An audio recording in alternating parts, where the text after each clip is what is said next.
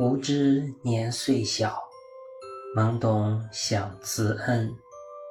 今见妻为母，方知尽苦心。今天是母亲节，相比于其他从西方传来的光怪陆离的节日，母亲节和父亲节显然与我们的传统文化更加契合。同时，我也很好奇，在这么注重孝道的文化背景下。我们竟然没有这两个节日，再一想也就释然了。应该就像是现在几乎所有的节日都是情人节一样，我们的传统节日里已经浸满了孝道的内涵，可能也就不需要专门的节日了。我小时候是不知道这个节日的，但是也在生活和学习中不断的被孝道文化影响。当时也觉得孝道文化很有必要。父母生我养我，赋予我生命，护佑我成长，确实当得起“伟大”二字。然而，更加切实体会到这一切，还是要到为人父母之后。倒并不是说自己也做得很好、很伟大，只是那种天然的责任感和不计回报付出的心思，只有为人父母之后才能体会得到。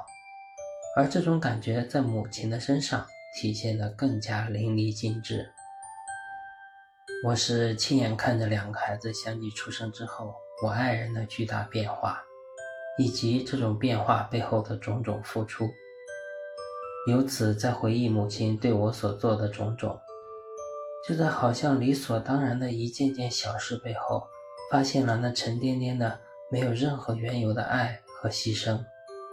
然后就感觉孝道真是一个伟大的文化发明。这种整个文明的回馈，让父母们原本无私的付出和牺牲，得到了应有的尊重，也让这种传承变得更加有价值。这好像是一个非常复杂的问题，三言两语也说不清。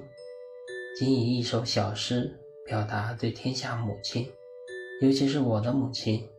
我的孩子的母亲的敬意，以及节日的祝福，你们辛苦了，谢谢你们。母亲节有感，作者上下。无知年岁小，懵懂想慈恩。今见妻为母，方知尽苦心。感谢您的聆听。我是上下，祝天下母亲节日快乐，谢谢，再会。